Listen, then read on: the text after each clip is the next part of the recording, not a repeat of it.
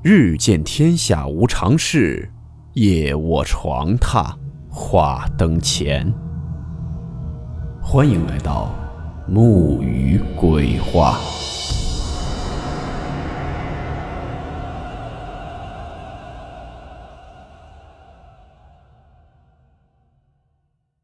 大家好，我是木鱼。今天这个故事是在网上看到的一起民间农村的真实事件。故事名称：夜猫子。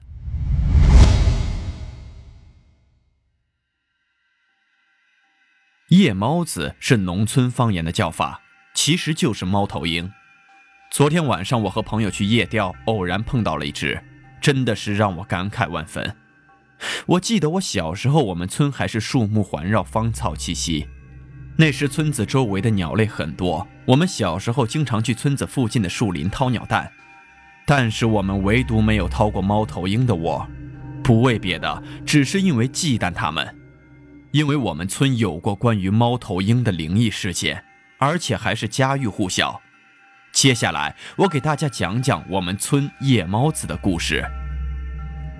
这是发生在八十年代初期的故事，我们村父辈的大人都知道的事情。我们村最南头有这么一户人家，姓刘，他们家当家的还是以前我们大队小学的老师，我们的父母都是他的学生，村里人都叫他刘老师。当时赶上了他儿子到了婚娶的年纪，于是他家就拆了旧房盖新房。这刘老师家盖新房很是热闹，开工的时候还放了鞭炮，图个喜庆。经过大半个月，新房就建成了。当时刚抹完墙皮子，还没有安装窗户上的玻璃，刘老师一家就从搭载的临时窝铺里搬了进去。当时他们家盖的是平房，大家都知道平房不隔热，夏天被太阳晒上一天，晚上睡觉的时候屋里就会很闷热，甚至热到睡不着觉。那时是八十年代，也没有什么电风扇、空调之类的解暑电器。唯一能做的就是在平房上面加盖个防晒层，说白了就是在平房上面架凉铺啊。而刘老师家紧挨着我们村的河，河堤上的树木最多，于是刘老师便找人上去河堤砍伐了几棵大树做房梁，其中就砍伐了夜猫子栖息的树木。房梁很快就弄好了，最后铺上瓦片，防晒层就完成了。完工那天，刘老师很高兴。还留下帮工的在他家吃饭喝酒，这人一高兴就容易贪杯。刘老师也是一样，多喝了几杯，便老早的回屋睡觉了。到了后半夜，刘老师因为喝酒占多被渴醒了，他就从床上慢慢坐起，准备下床去倒点水喝。他这刚坐起身子，正要下床的时候，忽然听见窗户外边有噗噗的翅膀扇动声，他便停下动作，抬头看向窗口。就见一只很大的夜猫子挥动着翅膀落在了他家的窗户上，盯着他看。这一人一鸟便对上了眼。这刘老师是知识分子，还深受文革影响，打倒一切牛鬼蛇神。他倒是没有多想，就觉得好奇，怎么这鸟不怕人了？刘老师抬起手捻了捻那夜猫子，就见那夜猫子还是那样一动不动地盯着他看。刘老师此时嘴中便道：“去去去，一边去！再不飞走，就拿东西砸你了。”他话音未落，就见那夜猫子突然变了表情，张开嘴咯咯地笑了起来，就跟人那奸笑的声音一模一样。听到这样的声音，尽管刘老师是知识分子，但也惊出了一身冷汗。这夜猫子的笑声实在是太瘆人了。刘老师赶紧下床，拿起床底下的尿罐子，就冲那夜猫子砸了过去。那夜猫子受此一击，便停下了尖笑，张开翅膀，咕咕叫着飞走了。刘老师当下便深呼了一口气，稳定了情绪，就继续倒水去了。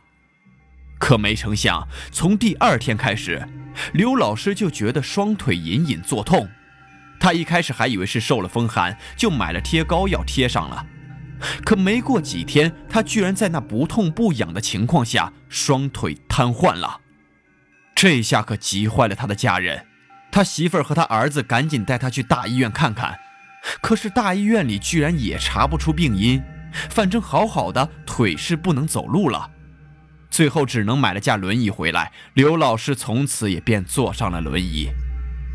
因为查不出病因，跟刘老师一家子的一个老人便问他有没有经历过什么奇特的怪事儿。这时刘老师才把夜猫子的事说了出来。老人就说：“不管你迷信不迷信，我都要告诉你，这夜猫子笑不是好事儿。有句老话说得好，夜猫子笑，魂儿勾到。你那天晚上亏的是醒了，要是被他一直这样笑下去，你的魂儿就都被他勾走了。”现在只是瘫了双腿，总比死了强。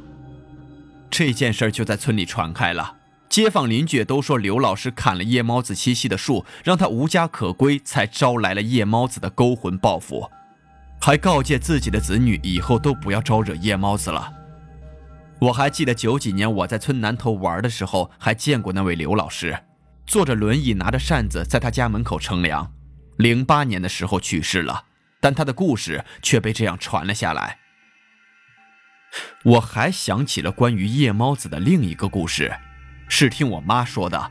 这件事儿还是发生在他小的时候。我妈小的时候，他家前院住着一户人家，孤儿寡母。这家男的死得早，女的身子不好，家里有个儿子，很是孝顺。为了照顾他娘，一直都没有结婚，打着光棍独自照顾他娘。村里人都叫他大孝子。我妈说，大孝子他娘死的前一天晚上，半夜里他在他家被一阵呜呜的如泣如诉的声音惊醒，他吓得缩在墙角，竖着耳朵听那声音的来源，越听越觉得是他家前院大孝子家里传来的。这哭声持续了有几分钟，便消失了，紧接着就传来了大孝子痛哭的声音。大孝子当时痛哭道：“娘啊，你这就去了，你儿子再也见不到你了。”不一会儿，又传来了大孝子家亲戚的声音。可以肯定的是，大孝子的娘死了。到了第二天白天，大孝子家门口围满了人，都是来吊唁他娘的。我妈也去看了，就见大孝子趴在他娘身上痛哭不已。别人都劝他节哀顺变，人死不能复生，别哭坏了身子。他娘在家停尸了三天，尸体都生苍蝇了，大孝子才同意把他娘拉去火化。他娘发完丧没多久，就有好事的老邻居问他：“小李啊，你娘去世那天，在你家院子里，一开始哭的那不是你吧？”大孝子就说：“我说了，你们也别害怕，俺娘那天白天病得厉害，咳出了不少血，晚上的时候却突然没事了，还能说话了。”他也知道是回光返照，便跟我交代后事。他娘就说：“儿啊，娘今天梦见你爹了。他跟我说我的日子到了，今天晚上就派人来接我过去。我估摸着接我的人快来了，趁着我还有气儿，我先跟你交代两句。娘和你爹是对不起你，你爹死得早，没给咱娘俩撇下什么东西。我又一直有病，咱家更是穷困潦倒，你也没过上一天好日子，眼见也是娶不上媳妇儿了。”这也断了咱老李家的香火了。他娘说着说着就突然咳嗽了起来，这时大孝子就听见他家院子里有翅膀的呼扇声，他便贴在门缝往外看，就见一只通体雪白的夜猫子落在了他家院里的石桌上。那夜猫子落下之后，就直勾勾地盯着他娘那屋，然后发出了呜呜的哭声。他娘此时咳得更厉害了，眼见是不行了。大孝子忙跑去床边抱住他娘痛哭，他娘这时就咳着说：“儿啊，你爹派人来接我了，催我上路呢，你记得照顾好自己。”他娘刚说完便断了气，外面那夜猫子也停止了哭声，挥动着翅膀飞走了，带着他娘一块走了。他老邻居听完他说的话，也是一阵唏嘘，忙说道：“这夜猫子还这么灵性，挺吓人的。”就这样，大孝子家的事儿也被传开了，十里八乡都知道了夜猫子哭丧的事儿，一时弄得当地人是都畏惧起了这夜猫子。通过这些有关夜猫子的灵异事件，使得我们这儿流传了一句话，那就是能听夜猫子叫，不能听夜猫子哭和笑。好了，我们今天的故事到此结束，祝你好梦，我们明晚见。